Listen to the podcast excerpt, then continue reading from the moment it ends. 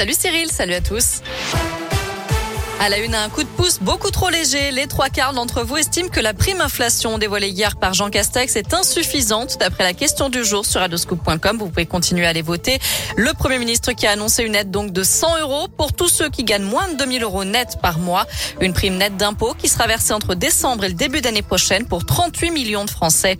Salariés, indépendants, chômeurs, retraités, mais aussi étudiants, comme l'a confirmé ce matin Gabriel Attal, le porte-parole du gouvernement. Par ailleurs, la prime à la conversion et le bonus écologique seront maintenus au même niveau jusqu'au 1er juillet prochain. C'est ce qu'annonce la ministre de la Transition écologique, Barbara Pompili. La prime à la conversion pour l'achat d'un véhicule peu polluant sera donc maintenue jusqu'à 5 000 euros et le bonus à l'achat de véhicules électriques ou hybrides à 6 000 euros. 68 classes fermées cette semaine pour cause de Covid dans l'Académie de Lyon. C'est légèrement moins que la semaine dernière. 176 élèves et 5 personnels ont été testés positifs au coronavirus. Là aussi, les chiffres sont en très légère baisse. Par contre, au niveau national, le virus du Covid a un tout petit peu plus circulé. C'est ce que reconnaît ce matin Olivier Véran.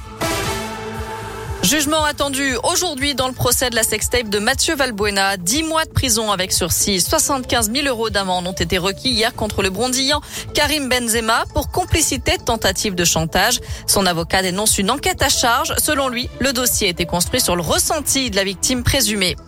Coup d'envoi aujourd'hui de la campagne de vaccination contre la grippe. Ça concerne pour l'instant seulement le public prioritaire, autrement dit les personnes âgées de plus de 65 ans, les femmes enceintes ou encore le personnel soignant.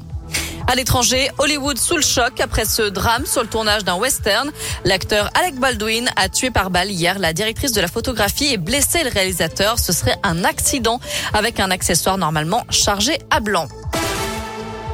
On ouvre le chapitre sportif avec du foot. Après sa victoire renversante et spectaculaire hier soir, 4 buts à 3 à Prague en Ligue Europa, les Lyonnais se tournent déjà vers le choc en championnat. Ce sera dimanche à 13h à Nice. En basket, retour au championnat aussi pour l'Asvel qui reçoit Chalon-Reims dimanche à 17h. Et puis il y aura aussi du rugby à suivre. Le Loup se déplace sur la pelouse du Stade français. C'est demain à 15h. Elle croque sous la dent, elle est à la fois gourmande et moelleuse. La meilleure baguette du Rhône, la meilleure baguette tradition, se trouve à Dardilly. Il y avait une cinquantaine de candidats. Finalement, c'est le boulanger de l'atelier de Fred qui a été récompensé hier soir lors d'une cérémonie à l'hôtel de ville de Lyon. Quant au meilleur croissant du Rhône, eh bien, vous le trouverez dans le sixième arrondissement de Lyon, à la boulangerie Les Frères Barriot. Donc, félicitations à tous ces petits boulangers qui ont bien travaillé. On a pu le goûter, c'est plutôt pas mal.